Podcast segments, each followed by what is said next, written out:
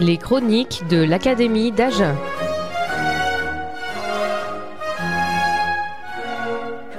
Les chroniques de l'Académie d'Agen, conçues et présentées par l'Académie des sciences, lettres et arts d'Agen. Des sciences, des lettres, de l'art. À Agen. Bonjour à tous, on a le plaisir de vous recevoir euh, pour cette émission du mois de juin, qui n'est pas tout à fait la dernière, puisqu'il y aura peut-être une prolongation début juillet, mais ça on le verra en conclusion. Alors on a le plaisir de recevoir Pierre Simon, secrétaire général de l'Académie. Bonjour Pierre. Bonjour et merci de nous avoir accueillis. Et un invité, un invité d'actualité en quelque sorte, puisqu'on on reçoit Claire Morizet de Clérac, euh, président des Amis de Clérac, dont il va nous parler euh, abondamment sur le dernier colloque. Bonjour Jean-Michel, bonjour Pierre. Bonjour Et je Claire. préciserai en plus qu'il est administrateur de l'Académie. Mais ça allait de soi. Merci.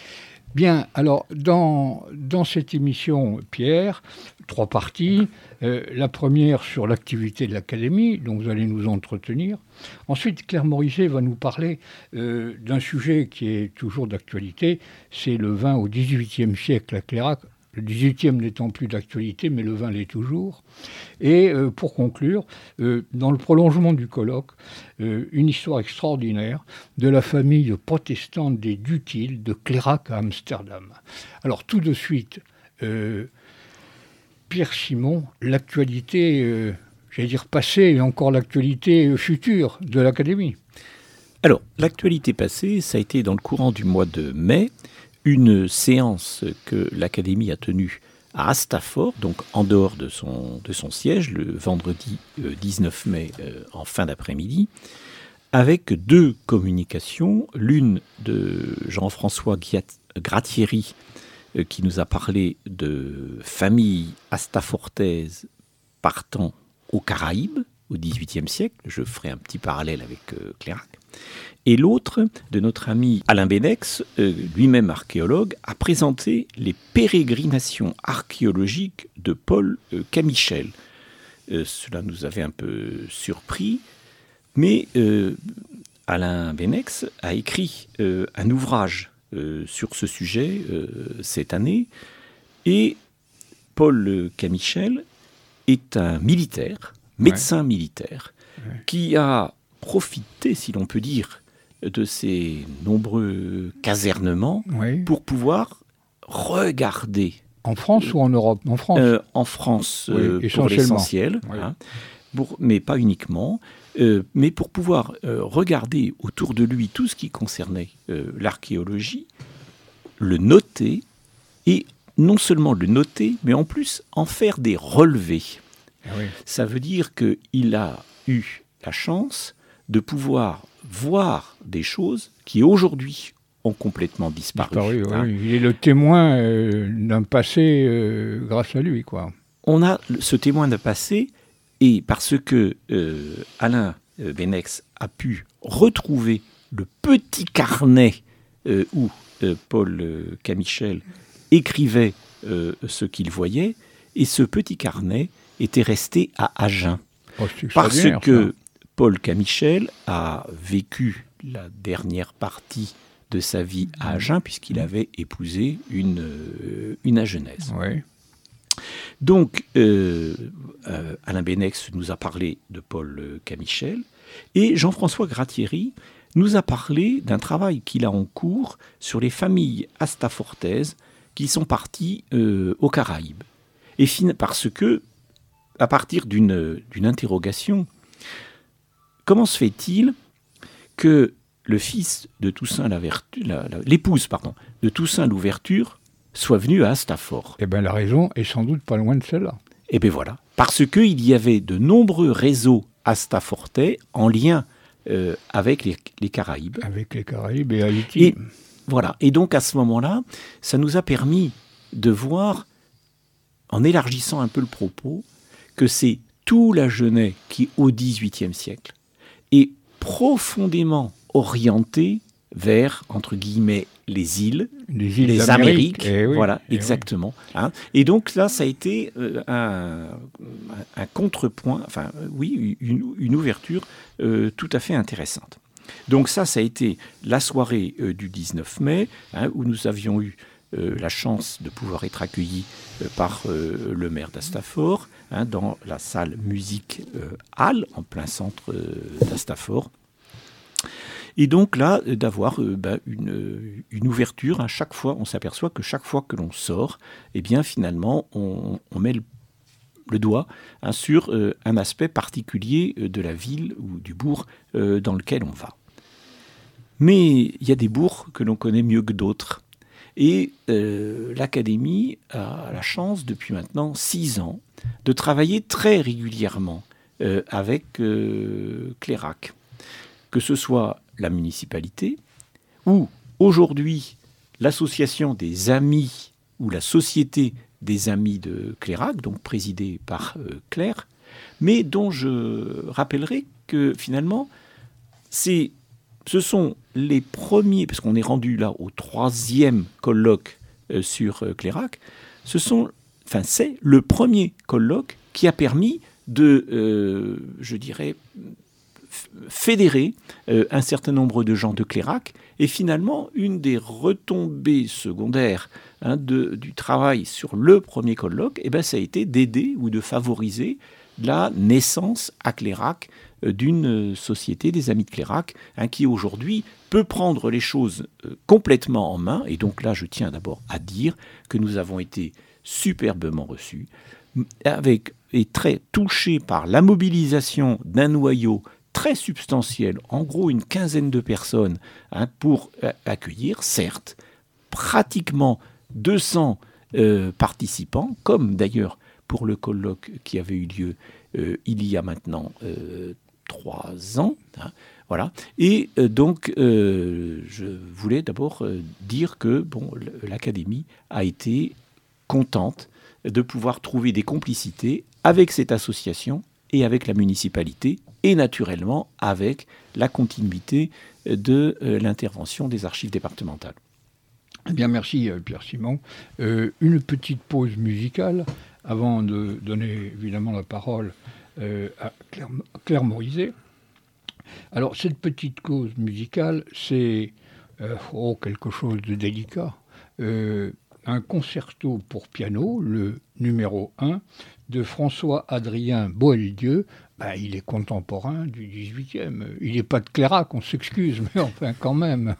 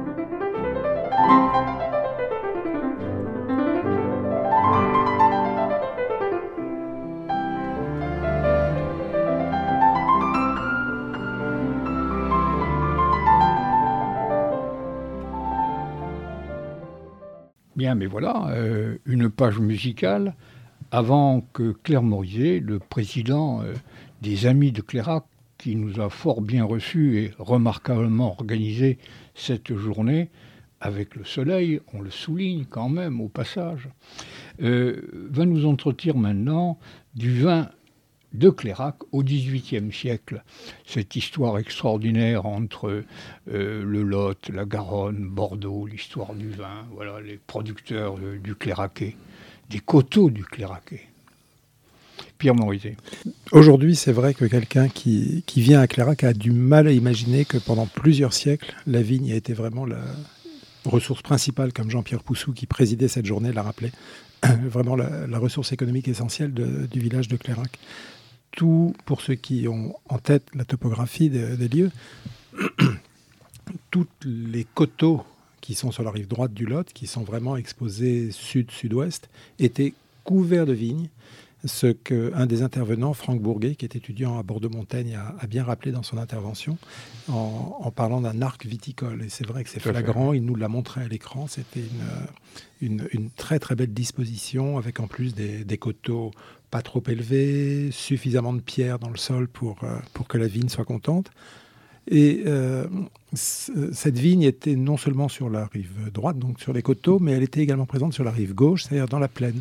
Et euh, l'autre intervenante samedi qui nous a parlé du vin, Madame Marguerite Figeac-Montus, nous, a, nous a rappelé que les vignes qui pouvaient être sur des terres inondables, inondables tous les ans, comme, comme l'est la vallée du Lot, étaient, pouvaient néanmoins être des vins de qualité assez proches des vins de Palu pour la région bordelaise. Ça, euh, ça fait partie des, choses que nous avons été nombreux à apprendre samedi.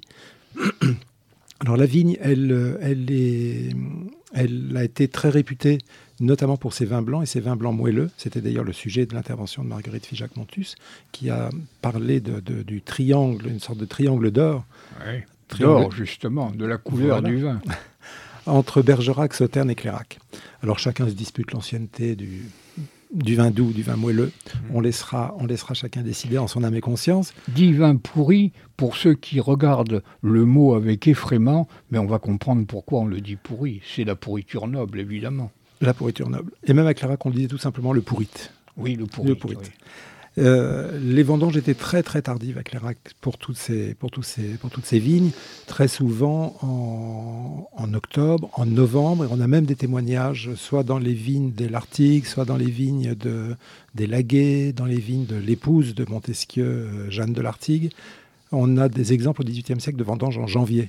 Ah oui. Donc euh, vraiment au moment où on peut... Comme les vins de glace en Allemagne. Comme les vins de glace, oui, c'est ça. Absolument. Et des vins qui, euh, sur le, sur le marché local, mais sur le marché international, euh, atteignaient des prix qui, étaient, qui n'étaient pas négligeables. Je parle de marché international parce que Clérac a cette autre particularité d'avoir été, au fil des siècles, en tout cas depuis le, depuis le XVIe siècle, une ville essentiellement protestante. Jean-Pierre Poussou nous rappelait 90% sans doute de la population était protestante. Et finalement, malgré la révocation de l'édit de Nantes, une relativement bonne entente mmh. entre les quelques catholiques qui restaient et les protestants. L'intérêt euh, économique ayant primé, semble-t-il, ce qu'on nous a expliqué. voilà l'intérêt économique est toujours là. Et, euh, et mais cette, cette réforme, elle a provoqué une émigration quand même euh, non négligeable, une émigration presque autant commerciale que religieuse. Mmh. Et donc les vins de Clairac se sont trouvés très vite par le port de Bordeaux euh, partir essentiellement vers la Hollande, qui était le premier point de chute, et ensuite se disperser encore plus dans le monde. Oui, dans la Baltique, dans tous les ports asiatiques du nord de l'Europe. Hein. Oui, Sachant pour la petite histoire que les, assez souvent, mais c'était sans doute une chose relativement banale, les, les, Hollandais, quand les vins qu'ils recevaient étaient vraiment assez peu buvables, les transformaient en eau de vie, à ce moment-là, les vendaient aux Russes. Oui. Ils trouvaient ça très bien. Oui, c'est toujours très bon l'eau de vie euh, pour les Russes. Donc, euh, donc voilà, un commerce qui a, été, qui a été assez important, qui a périclité au début du 19e siècle, en fait, pour, euh, pour différentes raisons euh, dont on n'aurait pas le temps de parler maintenant. Le phylloxéra étant passé par là aussi. Et voilà, le phylloxéra ayant donné le coup de grâce aux vignes, même si dans Clérac, vraiment à quelques pas du, du grand temple de Clérac, il y a toujours une parcelle qui est qui, n'est pas si petite que ça, avec un propriétaire qui ah se fait toujours une petite barrique euh, chaque ah année de, vin. J'en ai repéré une autre sur la rive gauche, à Saint-Brice. C'est du, blanc ou du rouge Du blanc euh, c'est du rouge. C'est du rouge, oui, du rouge. Et Franck Bourguet, donc, qui était également intervenant, euh, qui a présenté un mémoire passionnant l'an dernier à Bordeaux-Montagne, dirigé par Stéphanie Lachaud, a rappelé un certain nombre de, de faits importants. on a la chance, en fait, à Clérac, d'avoir eu pendant les 30 dernières années du XVIIIe siècle un subdélégué, un représentant de l'intendant de Bordeaux qui ah était cléraqué et euh, qui a laissé une très très abondante euh, correspondance qui aujourd'hui est conservée à Bordeaux et qui concerne beaucoup le, vin. Et par exemple, on a, euh, c'est un document qui, intéresse toujours beaucoup de, gens, existe à Bordeaux un relevé qu'il avait fait des cépages utilisés à ah Clérac en 1767, non un peu plus tard c'est très donne la date sous réserve, où nous avons 44 cépages différents. C'est extraordinaire. Alors parfois avec des appellations qui ne sont plus les appellations contemporaines, mais mm. euh, les chercheurs ont tout à fait réussi à, retrouver. À retrouver la, Donc certains aujourd'hui euh, rêvent et imaginent peut-être de, de refaire euh, sur une ou deux parcelles, essayer de, retrouver ces fameux pourris. D'autant que ces cépages anciens étaient adaptés au climat ancien de Clérac. Et le climat ancien de Clérac va être celui qui va nous arriver, c'est-à-dire méditerranéen. Et peut-être qu'il y a des cépages qui vont revenir d'actualité en leur temps, mais en notre temps nouveau. Alors, sachant que dans le climat, il y a toujours une particularité que nous avons euh, depuis le 17e, depuis le 18e, sont toutes ces brumes matinales, celles que eh provoque le ciron dans le, eh dans euh, et, quiconque habite sur les bords du Lot, même en juillet-août, peut voir une brume sur le Lot jusque vers 11h mm. du matin. Eh et, le botrytis euh, adore cette brume du matin. Tout à fait. Par contre, la prune, beaucoup moins pour le monilia. Mais ça, c'est une autre histoire de Clérac. Bien, eh bien, écoutez euh, ça nous a rappelé, euh, j'allais dire, euh, le plaisir et le goût du vin, du vin blanc, du vin blanc liquoreux. Alors on passe sur les débats, avec quoi le liquoreux doit-elle pris à table? Il y a eu des débats à n'en plus finir, les uns aux huîtres, les autres à l'entremets, les autres avec les viandes blanches, peu importe, le vin est bon partout, mais avec modération, bien évidemment, ça va de soi. Ça va de soi. Merci, Claire Morizet. Alors, une une plage de détente, un moment, eh bien, on va continuer avec François-Adrien Boeldieu et son concerto numéro 1 pour piano.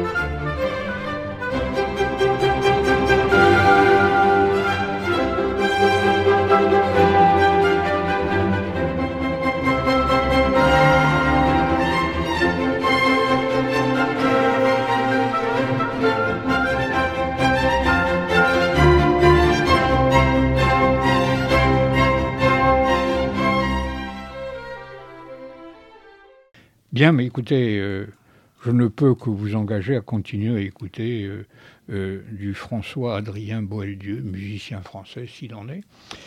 Alors on va reprendre notre conversation amicale en, compagnie de Pierre Simon, mais surtout de Claire Morizet, qui va nous entretenir d'une famille de Clérac. Alors une famille de Clérac, et c'est pas n'importe quelle famille, c'est une des celles dont on a des traces dans l'histoire jusqu'à aujourd'hui et jusqu'à après-demain si nombreux qu'ils sont et, et habitant partout dans d'autres continents.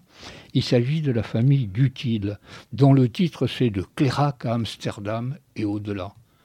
Claire Morizet. Avec le patronyme des Dutil, on est vraiment dans le sud-ouest, euh, dans la région de Saline béarn à Bordeaux, à Nérac, à Clérac. C'est plus aujourd'hui à Clérac, mais en tout cas, c'est vraiment un nom qui sonne euh, sud-ouest.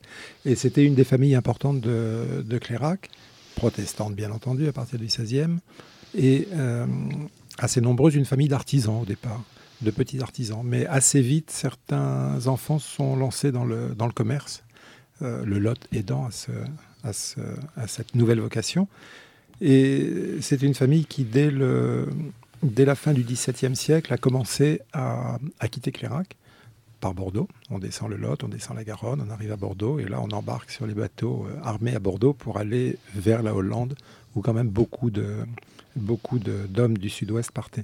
Ce sont souvent des hommes jeunes qui partent, la vingtaine, et euh, qui développent, euh, à partir d'Amsterdam, qui développent une activité commerciale vraiment importante. Ben oui.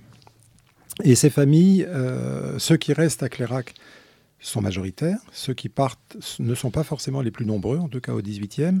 Et, euh, très très vite, et c'est de toute façon leur, idée, euh, le, dédoublement de la famille entre ceux qui gardent les ressources à Clérac avec la vigne, le tabac, la prune, euh, etc., peuvent, ont un débouché tout naturel avec leurs frères, leurs cousins, leurs petits cousins, leur neveu, mmh. qui lui est à Amsterdam, à Rotterdam, à Hambourg, commence à, à essaimer euh, à faire du commerce. Autour de la main du Nord, à, faire du commerce.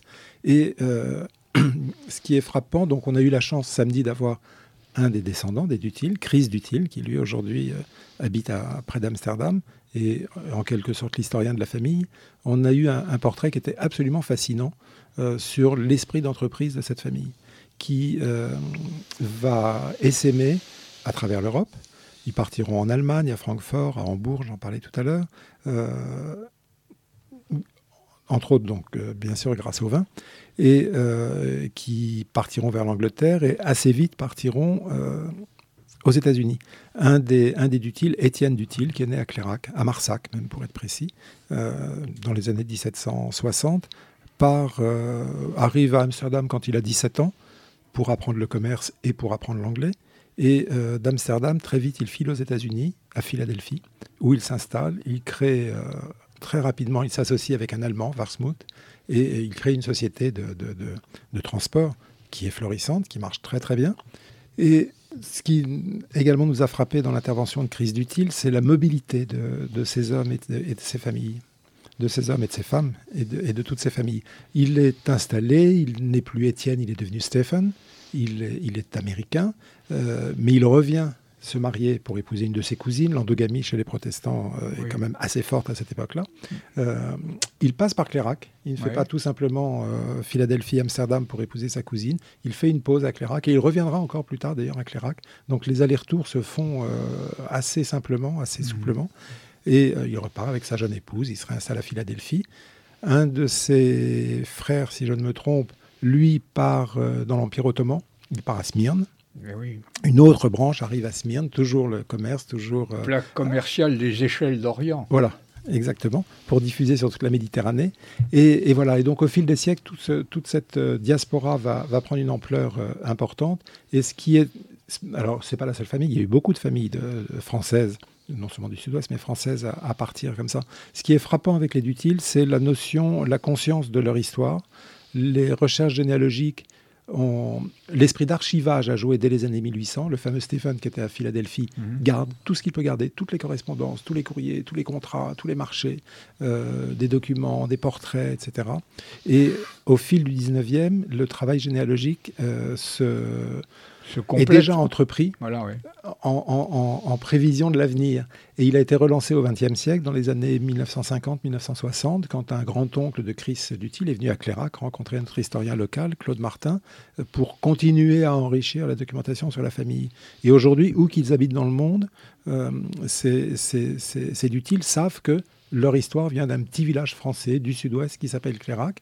Et euh, s'il fallait prouver cet attachement, en 2017, ils sont venus à Clérac. Ils étaient 70, vraiment venus du monde entier euh, pour, euh, pour découvrir, et pour la plupart d'entre eux, pour la première fois, leur village. Une dernière anecdote qui est aussi très révélative, la branche turque, donc aujourd'hui à Izmir, mmh. Euh, alors l'église proteste, le temple protestant d'Izmir est devenu une église gréco-orthodoxe, euh, euh, mais elle appartient toujours, elle est toujours entretenue par les Dutils. Et à la maison, chez les Dutils d'Izmir, presque trois siècles après leur départ, à la maison, on parle toujours français. Et on a toujours un passeport néerlandais. Ah une belle histoire de famille. c'est d'ailleurs probablement cet attachement au terroir, à l'histoire, euh, qui fait revivre, j'allais dire, ce ciment qui les lie tous. Parce que s'ils n'avaient plus de berceau, s'ils avaient oublié leur lieu d'origine, tout ça aurait éclaté. Comme quoi l'organisation des sociétés familiales, c'est probablement quelque chose de très sous-estimé, très sous-estimé, non seulement pour les individus, mais pour les sociétés.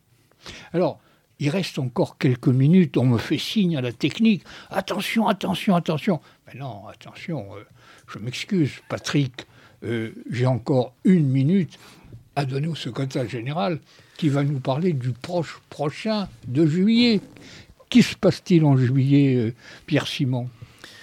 Alors surtout, euh, donc à la fin du mois de juin, euh, nous allons publier les actes du congrès de la Fédération historique du Sud-Ouest qui s'est tenu à Agen au mois d'octobre 2022. Donc là, on aura un numéro spécial de la revue de la Jeunesse qui fera 336 pages et qui reprend euh, la quasi-totalité des communications qui ont été données.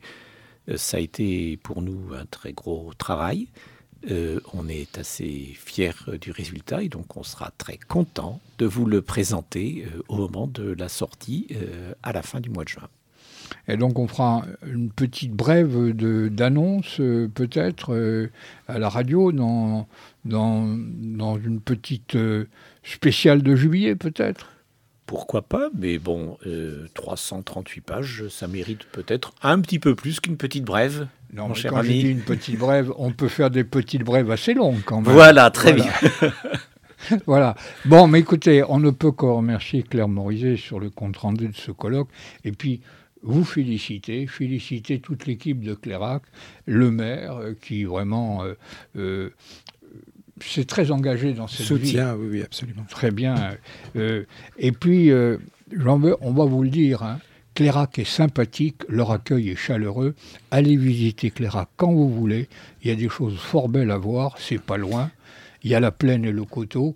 C'est oui, surtout que en plus l'académie vient de ressortir les actes du premier colloque de Clérac, donc qui mhm. sont à nouveau disponibles Hein, et comme ça, cela permet d'avoir une vue d'ensemble de la vie de Clérac. Oui, mais alors, ce qui est extraordinaire dans cette histoire des amis de Clérac, que l'on doit clairement euh, dans je vais dire la mémoire de Claude Martin, évidemment, hein, euh, eh bien, c'est qu'il y a eu une première édition du, colloque, une deuxième édition du deuxième, et le troisième prochain qui viendra, eh bien, constitue en quelque sorte l'histoire du Cléraquet par petites étapes. Et ça, on vous le doit à l'Académie et aux amis de Clérac. Bravo, merci.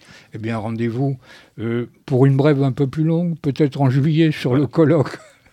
À bientôt, au revoir et merci.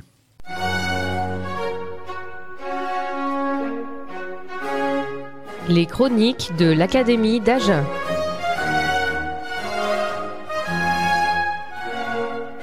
Les chroniques de l'Académie d'Agen, conçues et présentées par l'Académie des sciences, lettres et arts d'Agen. Des sciences, des lettres, de l'art. À Agen.